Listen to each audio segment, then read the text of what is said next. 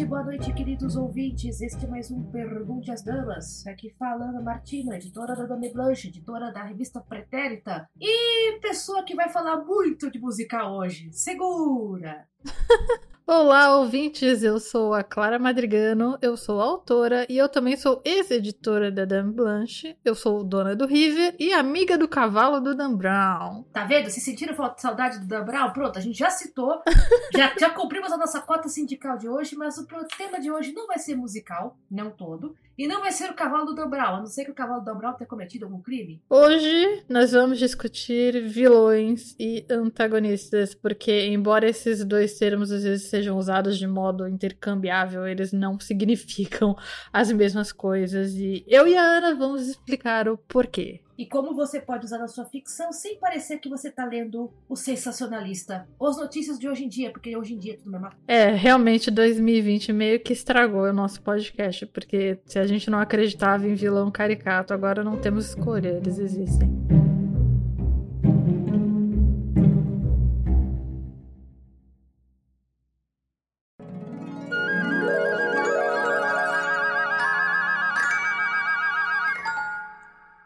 Pergunte às damas. Podcast. Mas antes de começar esse episódio do Pergunte às Damas, eu tenho alguns recados para passar para vocês, alguns recados rotineiros, que é o número 1, um, vai lá no iTunes Store ou nos agregadores de podcast e dê 5 estrelas para o Pergunte às Damas, para o 12 Trabalhos e para o Desafio X Máquina, pois isso facilita que o nosso conteúdo possa ser encontrado por demais escritores nas outras plataformas. Número 2, se você tem alguma dúvida sobre o mercado editorial e quer que ela seja respondida aqui, você pode enviar ela para o e-mail os12trabalhos@gmail.com. A gente também garante a confidencialidade dos autores das perguntas, ao menos que vocês peçam para serem citados no programa. E não se esqueçam, qualquer dúvida, pergunte às damas.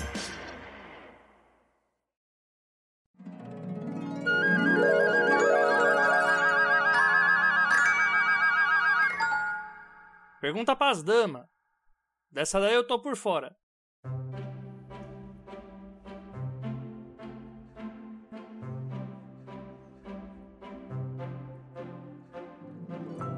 Gente, qual seria a diferença de vilão para um antagonista? E já considerando que a Clara me cantou aqui a bola antes da gente apertar o play, que a ideia de vilão talvez esteja um pouco ultrapassada. Por que isso? O vilão, assim, ele, ele é aquela figura que representa todo o mal na obra X. Ele é o oposto do herói. Mas eu acho que tanto vilão quanto herói são termos que hum, eu não sei se cabem muito na ficção que eu, em particular, gosto de ler. Uh, por exemplo, quem é Voldemort é claramente um vilão em Harry Potter, assim não existe nada de redimível a respeito dele. Não existe, mesmo quando você lê as cenas que supostamente tratam do passado dele, você não vê tanto assim o ponto de vista dele, é mais veja como essa figura terrível e vilanesca era terrível e vilanesca desde sempre. Não existe salvação, não existe arco de redenção para um vilão. E assim, eu nem acho que necessariamente um vilão precisa de um arco de redenção. Muitos ótimos vilões não é, é ou mereçam. Muitos não têm. Mas uh, um vilão, geralmente, quando a gente usa essa palavra, a gente está falando de, de uma figura que é mais caricata, é mais. É, é realmente mais vilão do Batman mesmo. É o Coringa com, com o Lico de Caipinto. É. Não, eu tava pensando aqui no, nos Batman do Joe Schumacher, que era, que era coisas tipo Mr. Freeze e, o, e a Era Venenosa, que era tudo Mas Mr. Freeze se redime no final. Eu sei disso porque talvez eu tenha assistido demais esse filme. Mas é o, é o, é o Coringa, cara. É a história do, do homem contra a sociedade. A sociedade me fez mal, tenho trauma de infância e como terapia sai caro, vou descontar na sociedade. Pois é. Também, também conhecido como Batman. É, né? O Batman pode ser o vilão da história se você contar a história pelo ponto de vista do Coringa, né? Lembrando que o comissário Gordon, por muito tempo, acha o Batman tão ruim quanto os vilões da cidade. Eles meio que tentaram fazer isso com o filme mais recente do Coringa, que eu não vi, porque, assim, sem tempo, irmão. Mesmo com Joaquim Fênix e tudo, ou por causa dele? Mesmo... Não, não é por causa dele. Eu não, não, não detesto o Joaquim Phoenix, não. Ele tem. Ele tem. Ele tem cara de quem passa o dia inteiro bebendo, mas assim. Quem, quem sou eu pra sou pra criticar a em dia, pessoa, né? É porque eu realmente tô cansada do, do universo do Batman. É, podia pegar outros heróis, mas a gente tem. É o Batman que a gente tem no momento. É que sempre quando eles vão fazer alguma coisa do Batman, eles fazem essa coisa bem, sabe? É, é sério, este é um assunto sério. Como se realmente desse pra você tratar de forma séria um cara que se veste como morcego, né? Mas eu tô na onda do, do, do novo filme The Batman só porque eu, eu quero ver Homem Nerd chorar porque o Edward Cullen vai ser o Batman. Mas assim, Olha, gente, como eu, eu já vi o Robert Pattinson fazendo filmes sérios de época e o cara, eu acho que ele vai segurar bem a, a barra de ser o. eu gosto dele, mas você já viu ele tentando fazer sotaques estranhos?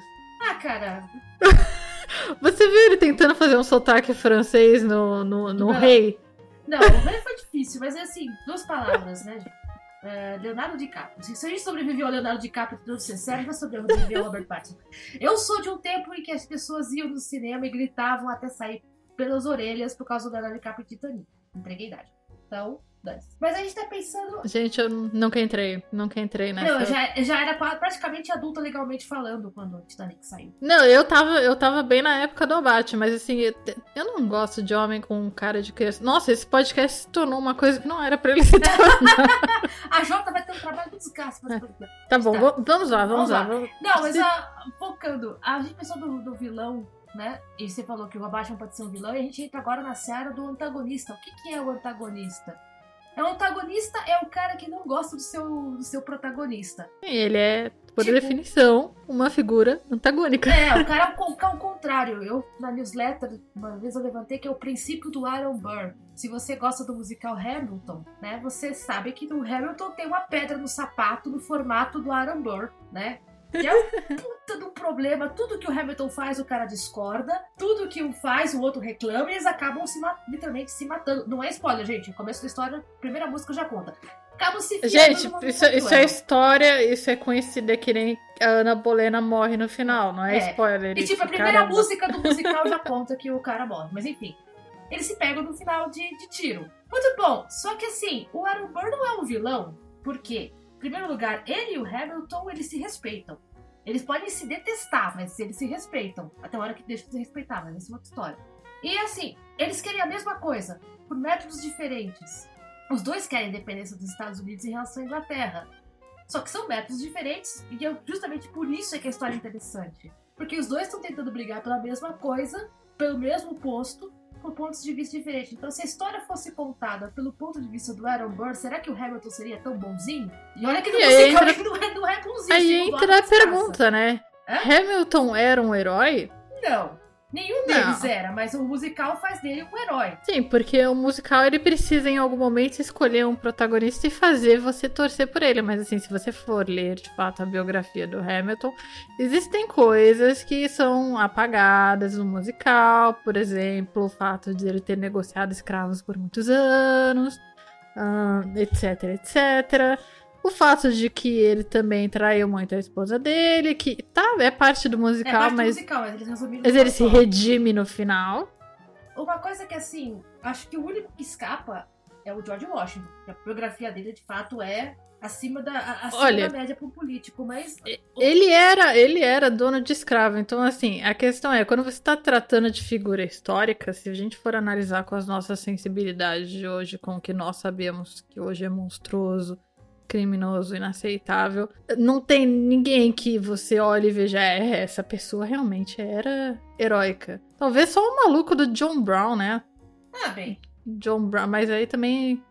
sempre tem um, mas o fato é, no, no- no musical, você tem o protagonista e o antagonista. E a história, se é- você, na hora que você vai escrever, será que se o antagonista fosse contar a história, será que seu herói estaria tão bonitinho na fita?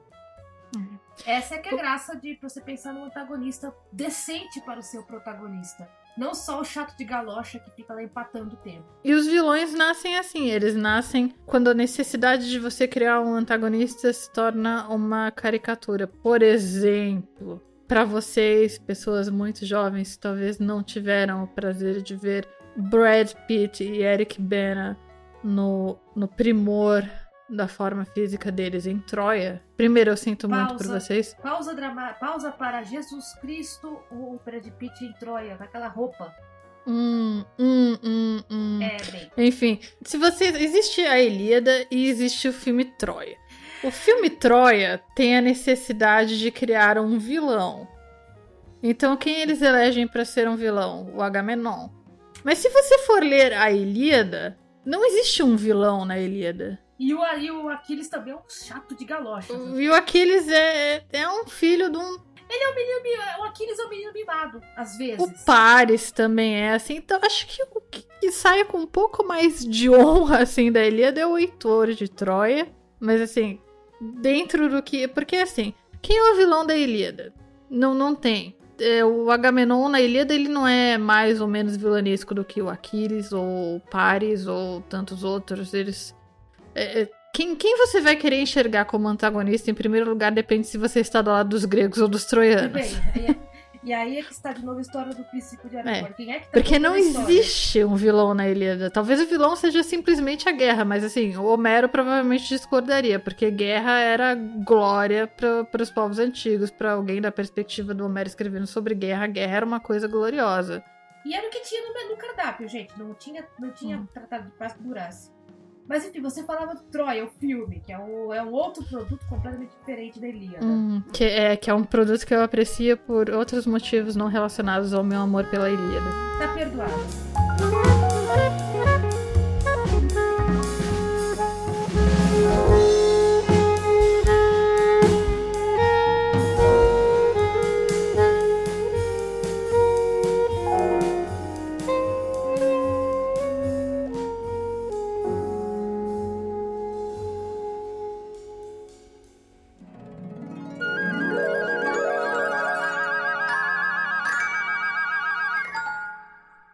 Pras damas. Eu tô de folga hoje.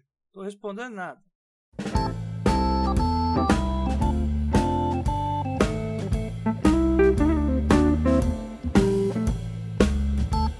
Você não para pra pensar, todo protagonista precisa de um antagonista? É necessário a gente ter um, alguém, alguém com a opinião contrária dentro da história? Não, ele, eu, diria, eu diria que numa história, uma coisa que o protagonista precisa ter é um conflito, seja ele qual for. Por exemplo, a guerra de Troia, Helena de Troia, é um conflito. Quem é o vilão, quem é o herói, você decide pela leitura. Se você ler atentamente, você vai perceber que não existe um vilão ou um herói, que até os deuses estão uns contra os outros na Ilíada. Então, é, mesmo Star Wars, vamos lá. Darth Vader, quando a gente vê Star Wars pela primeira vez, ele é claramente o vilão, mas depois a gente retorna ao passado dele e existe uma construção. Assim, eu não estou julgando a qualidade das prequels, que eu sei que são é, questionáveis, ah, mas assim, o Anakin Skywalker ele não começa como um vilão. Ele aos poucos se torna. Ele, ele aos poucos. Ele é o protagonista, mas ele também é o antagonista. Então a gente pode dizer o contrário no final. No terceiro filme, eu esqueci agora da ordem da, da, da série inteira, mas acho que é o terceiro, né? A, a O... Vingança do Sith. o-. Quando ele finalmente se transforma em Darth Vader. Agora você me pegou porque eu tava pensando aqui. Enfim, é o filme que. É o filme em que o Obi-Wan Kenobi corta as pernas dele. Ne- E aí você vê que ne- nes- nesse filme, o Anakin Skywalker ele foi de herói, digamos assim, para vilão. E o Obi-Wan se tornou o antagonista do nosso protagonista, que até então era o Anakin Skywalker. Pausa para assim, você tá certo, era A Vingança dos Siths, que é de 2005. Meu Deus, eu vi isso no cinema. É, eu também vi isso no cinema, mas assim, algumas coisas eu prefiro esquecer. Eu não tenho como, eu casei com, né, com, com, com fã. Mas uma coisa assim que você puxou, o Anakin tem é, o backstory dele, e já que a gente tá falando de Star Wars, Kylo Ren era o vilão e se tornou algo menos, menos ruim no final do no, no terceiro filme. Eu, eu sei que muita gente finge que ele não existe, por mim tudo bem. Assim, Mas, ele, né? ele começou. Ele começou como. O primeiro filme. É. vilãozão. A Força. t- t- Retorno da Força? Como é o nome, meu Deus? O Despertar da Força. Despertar da Força. Perdão, gente, é que eu fiquei tão abalada com o último filme dessa trilogia que eu meio que tento esquecer. Mas então, no primeiro filme da trilogia nova, ele é claramente o vilão. Assim, ele é tão vilão, tão vilão que ele mata o pai dele no, no, no terceiro ato. No segundo filme, ele se transforma no antagonista. Ele é a, a opini- é a opinião contrária da Rei. Ele e a protagonista têm, digamos assim, um- têm objetivos diferentes, mas eles têm um tipo de relação que não é mais simplesmente vilanesca, sabe? Que nem literalmente eu vi no primeiro filme que o Kylo Ren vai interrogar ela que nem um vilão de James Bond interrogando James Bond. Se fosse o Kylo Ren fosse o Blofeld, a, a, já tinha escapado. Aí, finalmente, no terceiro filme, o Kylo Ren deixa de ser antagonista e ele se transforma em co-protagonista. Muda completamente a ideia dele e ele passa a apoiar a ideia, a visão da Rey. Isso que a gente costuma chamar de arco de redenção. o É, cara que que, era mal e se torna bom. que foi uma merda, mas assim, mal, né? né, foi uma merda, mas a gente Enfim, pode dar pra usar como exemplo. É, existe, está lá e. Né, vamos ter que admitir que. Né, não, vou, não, não posso causar apagamento geral do, da faceta Skywalker. Adoraria ter meu dia de volta. Eu acho que o que é importante dizer é que o antagonista, ele não é uma pessoa necessariamente má. Pelo contrário, Ele é só uma pessoa que tem ideais opostos ao do protagonista. Às vezes o protagonista é a pessoa má. Existem muitas histórias contadas pelo ponto de vista de psicopatas, por exemplo. Bom, referência a toda a série Hannibal. Dexter. O Dexter é, é um assassino em série, gente. Tipo, que vai pra casa com a esposa e filho. É, só que assim, porque ele mata as pessoas ruins, a gente Nossa, passa um pano torce ali com um É. paninho com lisol. Nossa, total, cara. Mas, mas ele não é um cara bonzinho. Então, acho que esse é um ponto que pega muito em manuscrito, né? Que o vilão tem que. O vilão é malvadão, dão, dão, dão, dão mesmo. Tipo, ele chuta cortes, ele, ele faz churrasco de cisnes, ele odeia criancinhas. Stephen King é muito bom em fazer vilão, porque assim, todos os vilões dele são tipo vilão, vilão, vilão mesmo. Daquele tipo, bate na esposa, mata cachorro, atropela criança. Come o último docinho da geladeira e não avisa. É, isso eu faço. Mas assim. É, é, é assim, o vilãozão, zãozão. E muitas vezes a gente fala, não, porque o antagonista tá tramando. O antagonista nem sempre quer matar o vilão. Não. A razão não quer matar o, pro- o protagonista. Às vezes ele tem umas dissidências lá. Ó, um livro que é cheio de antagonistas: Game of Thrones, série inteira. Absolutamente nenhum personagem, nenhum ponto de vista concorda um com o outro. Em certo momento você escolhe pra quem você tá torcendo. Fecha o olho e segue, né? Se você estava torcendo pra Daenerys, vendo a série, no- nos últimos episódios você percebeu que você estava torcendo pra vilãzona o tempo todo. Em geral, isso é muito joia. Quando você percebe que o. É joia, mas não foi, não foi bem feito. É bom, mas aí já é um outro problema, inclusive referências aí ao tretas, ao nosso Game of Tre- Tretas nos primeiros episódios que a gente teve aqui. É, Porque eu sempre fui do time, a Daenerys tem que ser a vilã final do Game of Thrones e eu quero muito ver como eles vão fazer isso. Aí quando eles foram e fizeram, eu fiquei, porra. Olha, já é um canônico aqui do Pergunte às Damas que eu só li um livro do, do Game of Thrones e não assisti, não assisti nenhum episódio. Eu conheço o Game of Thrones, a série, pelos GIFs animados. Da bunda do Jon Snow? Outros, né? Assim, não quero te comprometer, mas já comprometi. Companheira, a minha, eu não tenho, em se tratando disso, eu não tenho absolutamente nenhuma reputação a zelar, né? Duas palavras, hein, Tantana? Que reputação que eu tenho, né? Mas focando no Game of Thrones, antes que eu, antes que eu me comprometa mais ainda, não tem, não tem um vilãozão, não sei que você pense no dragão. Nem a Daenerys é um vilãozão, vilãozão, só assim, tipo, nos últimos instantes e tipo, tcharam! Tava pensando em, já que estamos falando de monolitos, você que, assim, a sua formação se deve ao Duna, Duna, ótimo exemplo. Né, rolando a série, você- o Duna tem um vilão. Não, e sim. Permitam-me explicar. Eu vou dar spoilers assim, mas gente, eu não tenho, eu não tenho, eu não tenho como discutir ficção ao fundo sem dar spoilers. Então assim, se vocês não leram Duna e não viram nenhum dos filmes, não viram as séries, eu sinto muito por vocês, mas eu vou ter que falar. então, Duna começa com. Assim, os personagens de Duna, na própria escrita do Frank Herbert, não existe bom e ruim. Você consegue ver um pouco do, do lado bom e do lado ruim de cada personagem. Então, isso já é um plus. Mas, obviamente, no primeiro livro, você tem um claro protagonista, que é o Paul Atreides, e você tem um vilão que é o Barão Harkonnen, o Vladimir Harkonnen, que quer dizimar a família Atreides inteira. Então você pode pensar dessa forma: tem o herói, o Paul, e tem o vilão, o Vladimir Harkonnen. Só que aí o que acontece? O que acontece é, eles estão disputando poder por um planeta. Esse planeta é Arrakis, Duna. E no fim da história, o Paul ganha. Ele se une aos Fremen, ele se torna o Messias, ele se torna, tipo, todo poderoso, ele se torna Harry Potter.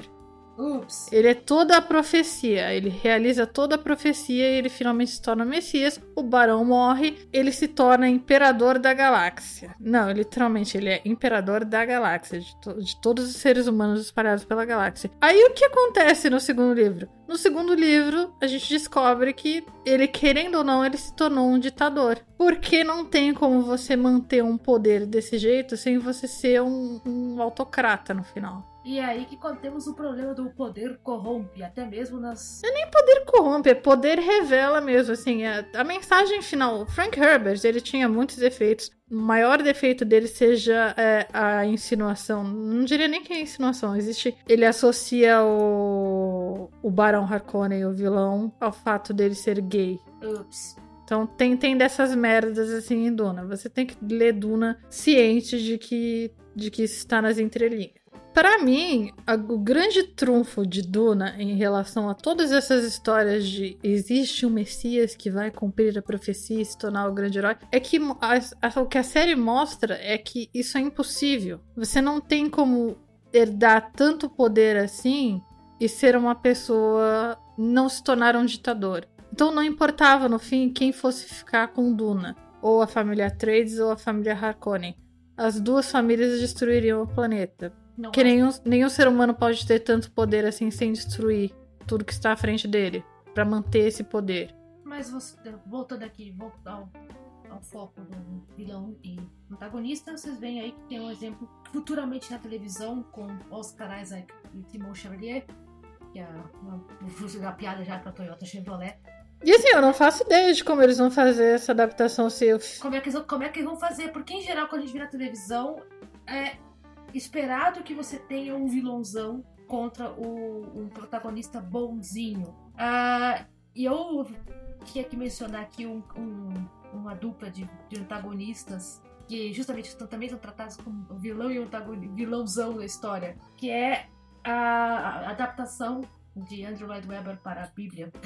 Literalmente, o Evangelho de Mateus que é o Jesus Cristo Superstar, o musical Jesus Cristo Superstar, que ele só funciona, ele não é um, um musical de, de Páscoa, né? Não é um alto de Páscoa, porque, por, não, ele foi o, o, o musical anterior bíblico do Lloyd Webber, Jos- é, Joseph in Amazing Technicolor Dreamcoat, ele era, foi, foi escrito para, para a escola dominical. Depois é que virou um rock. Mas Jesus Cristo Superstar funciona, entre outras muitas coisas, porque a história é contada pelo ponto de vista do vilão. Aspas. O Judas. O Judas deixa. Judas Iscariotes deixa de ser o vilão, né? O, o vilão maior de, da, do Novo Testamento, né? O homem, pior que ele, só o demônio, para se tornar um cara que tá assim, tipo, olha. Você tem certeza dessa bosta que você tá fazendo, cara? A gente vai ser preso, né? A primeira, as primeiras músicas, a primeira música em que entra o Judas é, é- é matadora, porque ele fala assim: olha, Você tá, você tá delirando, Jesus. Você tá com muito para. Heaven on your mind. Você tá com muito paraíso na tua cabeça, bicho. Vai devagar, os roubando vão pegar a gente e vai matar todo mundo. Jesus, para de fumar tanto matinho, Jesus. É, sempre o Jesus. Dos, dessas, dessas, todas as adaptações do Jesus é um cara meio hippie. Ah, mas assim, tipo, bicho, vai devagar. Você não tá percebendo que a gente tá fudido, né? Baixa a bola. E, no entanto, o Judas, ao mesmo tempo, fica falando com Jesus: olha, quando você conseguir, lembra que eu tava aqui primeiro, né? Ele escolheu Maria Madalena, escolheu os caras que, olha, eu tava aqui antes. E, pra, pelo menos pra quem teve educação cristã, esta que vos fala sobreviveu à escola católica, o Judas é o cara que entrega o Jesus pra ser morto. Ele vende o Jesus pros romanos por 33 moedas de prata. Ele vende, entrega o cara na cara dura. Ah, e é isso que causa né, todo o ato da crucificação. Então, tipo, pro, pro, pra quem tem criação cristã, e a gente queira ou não queira, mesmo que seja ateu, etc., é um pouco influenciado por isso, não tem um vilão pior do que Judas. E, no entanto, até esse vilãozão, que o Dante Alighieri, na Divina Comédia, botou literalmente mastigado pelo demônio no último ciclo do inferno, tipo assim, não tem pior traição do que essa. E, no entanto, até ele conseguiu virar um antagonista legal né? Porque a história contada pelo ponto de vista dele é outra. Fala assim, olha, eu tava avisando, eu tava avisando, eu tava avisando. Quando eu vi que a coisa ia ficar feia, eu fui, desisto, né? Entrego. Vou entregar o homem pra salvar a pele. né? E é justamente isso o diálogo que, no último ato, que o Judas tem com os romanos. Pô, meu, eu entreguei para ser preso, eu entreguei para ser morto. Vocês estão ficando loucos, né? Vocês vão matar o cara? Eu só entreguei o sujeito né? Era só pra você dar um corretivo dele pra ele aprender, não é pra matar o cara. E aí que tem o, o ponto interessante também, o antagonista também se arrepende. O vilão, assim, o vilão é ou eu ou ele.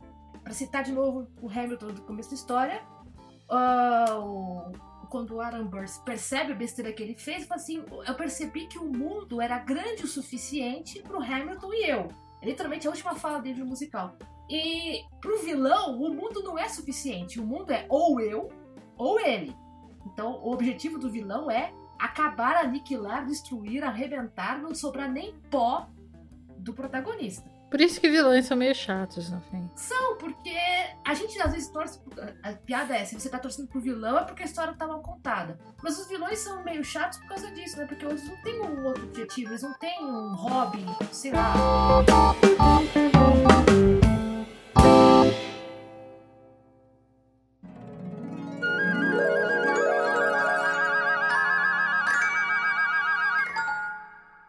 Pergunta pras damas. Eu agora tô pegando roupa no varal. Beijo.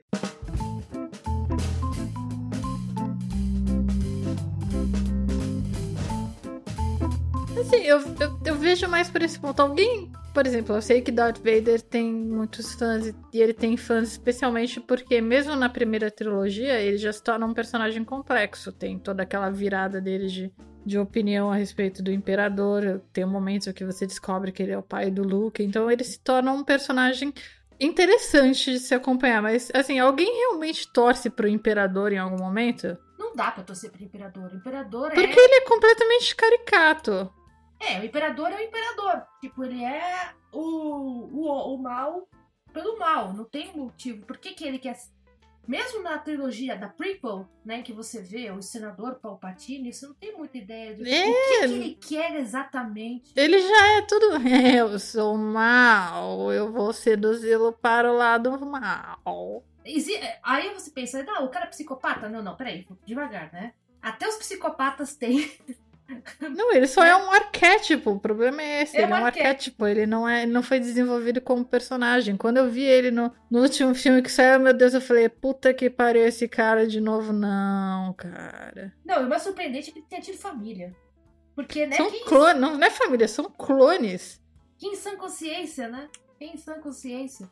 Mas é, o, o, é, é, bem, é, bem, esse negócio mesmo. O você levantou, levantou. O Darth Vader ele tem dúvidas, ele tem questionamentos. É, e é isso que faz. E mesmo quando ele não tem, porque ele é um personagem que passa muita parte do, das primeiras trilogias calado. Assim, ele é muito mais presença. Do que, do que fala, né? É, do, do que a, entrar na mente dele. Quando ele fala, ele fala com aquele vozeirão do. do James, James, James, James Earl Jones. É, James Jones. Não, o que, eu, E- o que eu pausa assim, aparece. O que eu adoro no Darth Vader original, da trilogia original, é que ele é um composite. São dois atores diferentes com o corpo do Sim. Darth Vader. Aliás, são três atores, porque era o cara que de- debaixo da máscara, no final do terceiro filme, e dois atores que um deles, inclusive, era um boxeador. Então você vê nas lutas. Um andando de lá pra É. lá e. E a voz dele, que é o James E? Jones. Também é a voz de Mufasa do Rei Leão. Caso vocês não soubessem, é o mesmo, é o mesmo ator. Então, ele é um personagem muito calado, assim, não dá nem pra você dizer, nossa, a vida, sei lá, a vida interna desse personagem deve ser muito interessante, mas é, perto do Imperador, que simplesmente passa o filme inteiro rindo de uma forma maligna e dizendo como vai destruir todo mundo, ele é um person... ele é um vilão interessante, o Darth Vader. Ele é, E é, simplesmente. um é. vilão, é um vilão que permite você projetar muita coisa. Por isso que faz muito sucesso, por exemplo, aqueles livros Darth Vader e Filho. Não sei se você já, você já viu.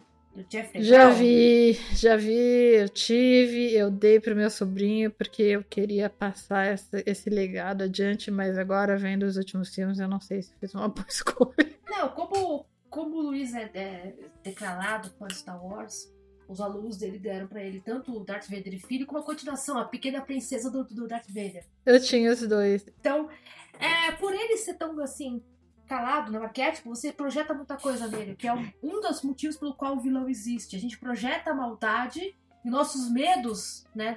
não só o medo do protagonista, mas o nosso medo enquanto audiência, na figura do vilão. É fácil. Por isso que os vilões são tão caricatos também, porque é fácil, né? É, no, no episódio Perdido, que da, anos, daqui a 50 anos a BBC vai tentar recuperar do nosso podcast, episódio Perdido sobre monstros. Cruz dos monstros. Onde foi? É, a gente falava um pouco assim, a única. Eu cheguei num ponto da minha vida em que eu tô muito sem tempo, irmão, pra vilão que é mal desenvolvido. O único tipo de vilão que eu aceito, que é tipo, vilão, vilão mesmo, quer causar mal, não tem nenhuma razão pra isso, é tipo se for um monstro, que nem o, o, o xenomorfo de Alien. E mesmo assim, o que o xenomorfo faz é por sobrevivência, não é como se ele tivesse consciência da maldade dele. É, eu já ia levantar o Godzilla, mas o Godzilla tá querendo defender o território dele, né? Pois é, mesmo quando é uma criatura que você pensa assim, é um, é um animal, não é, não, não tem a consciência de um homem, tem sua razão de, de ser maligno. O xenomorfo, ele quer, ele, ele é um organismo, com o próprio Ash no, no filme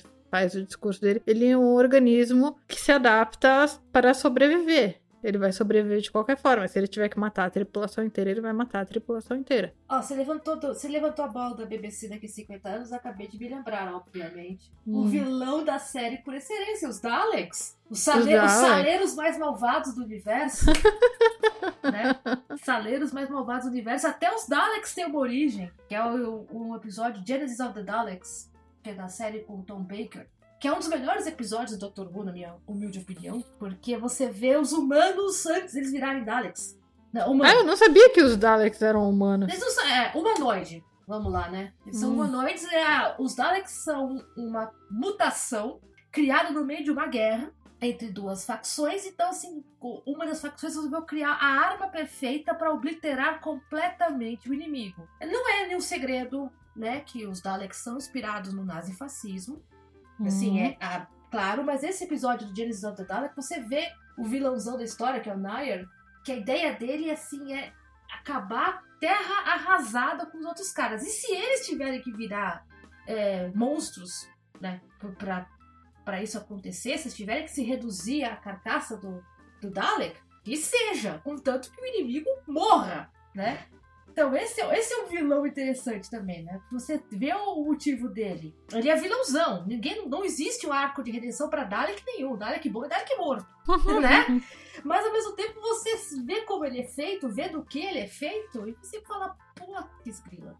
Ele é um vilãozão, zãozão. Ele vai matar cachorros, vai matar crianças. Ele vai fazer picadinho dos dois corações do doutor. Mas, gente, funciona. Não é ruim. Ao contrário, ele é o vilão supremo do personagem, do protagonista siga assim, o ódio pelos séculos, né? Então tem que entrar essa também, tinha que entrar o Alex nessa discussão. Saleiro movado.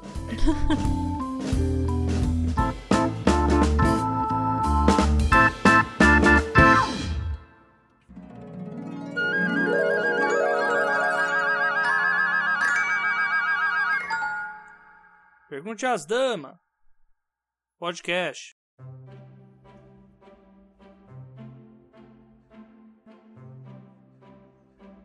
Bom, e acho que com isso dá pra gente encerrar a discussão sobre vilão e antagonista, porque já deve ter ficado claro quais são as diferenças. Exato. Então, se você está escrevendo, não tenha. Pense né, que o seu, seu coitado do cara que vai contra o seu protagonista também tem esposa, filhos, também te curte jardinagem, sabe? Ele e assim, isso não é para redimir a personagem, é só para dar dimensão. Exato. Dá, dá uma vida interior pro cara. De repente ele curte origami. Sei lá, ele assiste. Ele gosta de podcasts de true crime.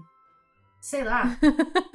Eu adoraria ver um antagonista vilão, vilanesco que escuta o Projeto Humanos anotando, sabe? Pegando notas. Ou sei lá, de repente o protagonista, ele, o, antagonista tá pegando dados dos do, do 12 trabalhos. Porra, meu, esse cara é legal, né? tipo, dá, um, dá uma vida interna pro sujeito. E se você fazer um vilãozão, tipo Stephen King, tipo, tipo Dalek, né? Tipo Godzilla, né? Ok, mete o pé na porta. Se é pra fazer, né? Dá faz aí, seu faz monstrão. Aí. Mas dá uma vida interior pro cara. Não tô só ele no Imperador Palpatine, não, que aí fica.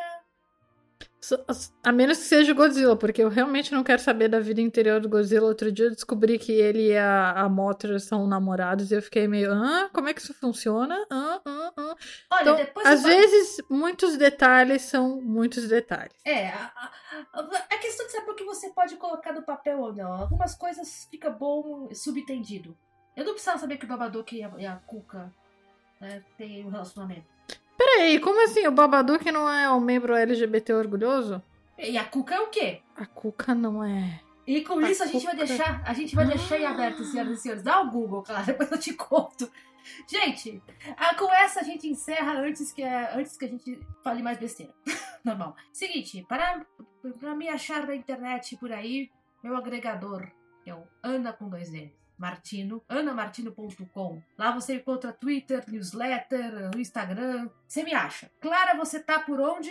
Arroba Clara Madrigano em todas as redes. claramadrigano.com é o meu site. Lá você encontra links para meus contos, meus livrinhos e tudo mais. Deixa eu só também aproveitar para vender o peixe aqui das dos patrocinadores, de arroba Blanche na, no Twitter e também arroba Leia Pretérita em todas as redes sociais para histórias que se passam em algum lugar do passado, ficção histórica. Para dicas, sugestões, reclamações, é, você quer falar sobre como a Clara exagerou só falar de Duna, ou como a Ana tá enchendo o saco falando do Hamilton de novo, aí falando que a gente falou pouco do Dan Brown falando nada de tricô, o e-mail é os 12 trabalhos gmail.com, lembrando 12 é numeral.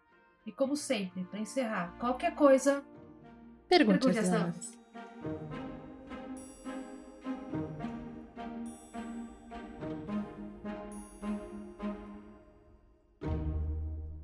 E aí, gostaram do episódio? Se você quiser, é possível ajudar o Pergunte às Damas a continuar no ar. Tudo isso a partir do padrim.com.br barra 12 trabalhos. E a partir da categoria bronze, você contará com episódios exclusivos do Pergunte às Damas. Sempre lembrando que é você quem faz a pauta deste podcast, enviando suas perguntas para os12trabalhos.gmail.com. O 12 é número. Obrigado por ter ouvido até aqui e até a próxima.